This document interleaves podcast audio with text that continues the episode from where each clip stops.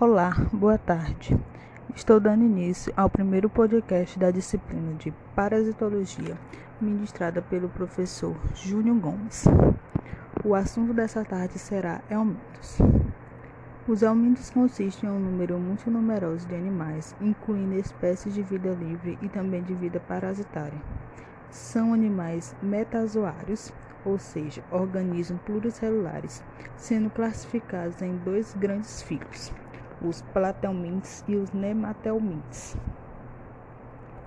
Os platelmintes são compostos por vermes que apresentam um sistema bilateral e corpo achatado dorso ventralmente, podendo ter vida livre, ectoparasito ou endoparasitos.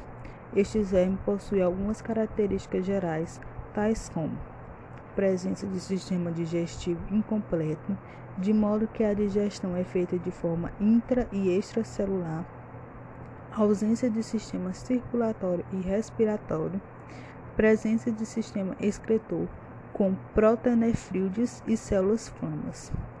Os representantes desse filo são divididos em duas classes: a classe Cestonda e a classe Trematoda.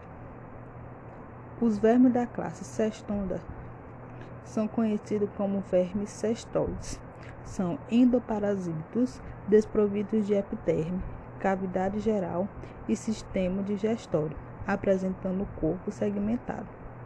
Os vermes mais estudados da classe cestoda pertencem ao gênero Taenia, possuindo duas espécies, a Taenia saginata, verme que infecta bovinos, causando a teníase, e também a Taenia solium, que infecta suíno, podendo causar tenísia e cisticecose.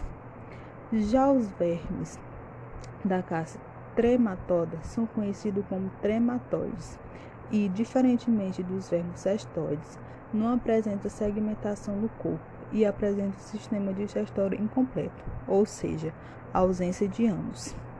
Um dos representantes da classe trematoda é o verme Ixitoma maçâneo causador da esquistossomose, doença popularmente conhecida como barriga d'água.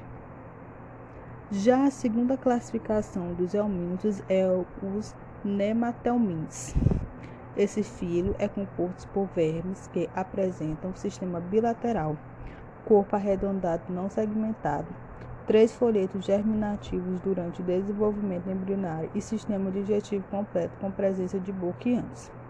Além disso, são exclusivamente dióticos, ou seja, vermes adultos possuem sexos separados, de modo que o macho é menor que a fêmea.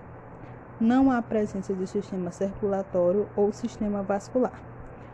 O sistema nervoso varia em complexidade dependendo da espécie, normalmente sendo composto por um cérebro formado por glândulos nervosos interligados por fibras nervosas.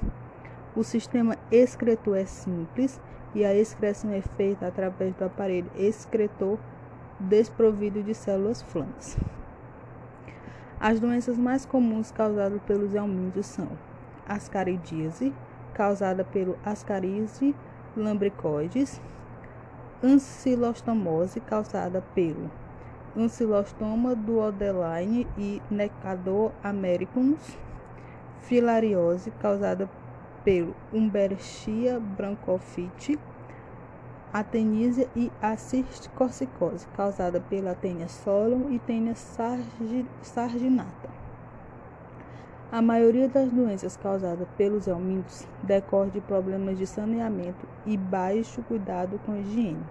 Sendo assim, atitudes simples como lavar bem os alimentos, lavar as mãos ao usar o banheiro, não beber água de poças paradas, e sempre bebê-las fritadas ou fervidas. Cozir bem os alimentos são fatores que auxiliam a prevenir a contaminação por helmintos. Por hoje é só, espero ter ajudado a na sua compreensão sobre o assunto helmintos. Até a próxima.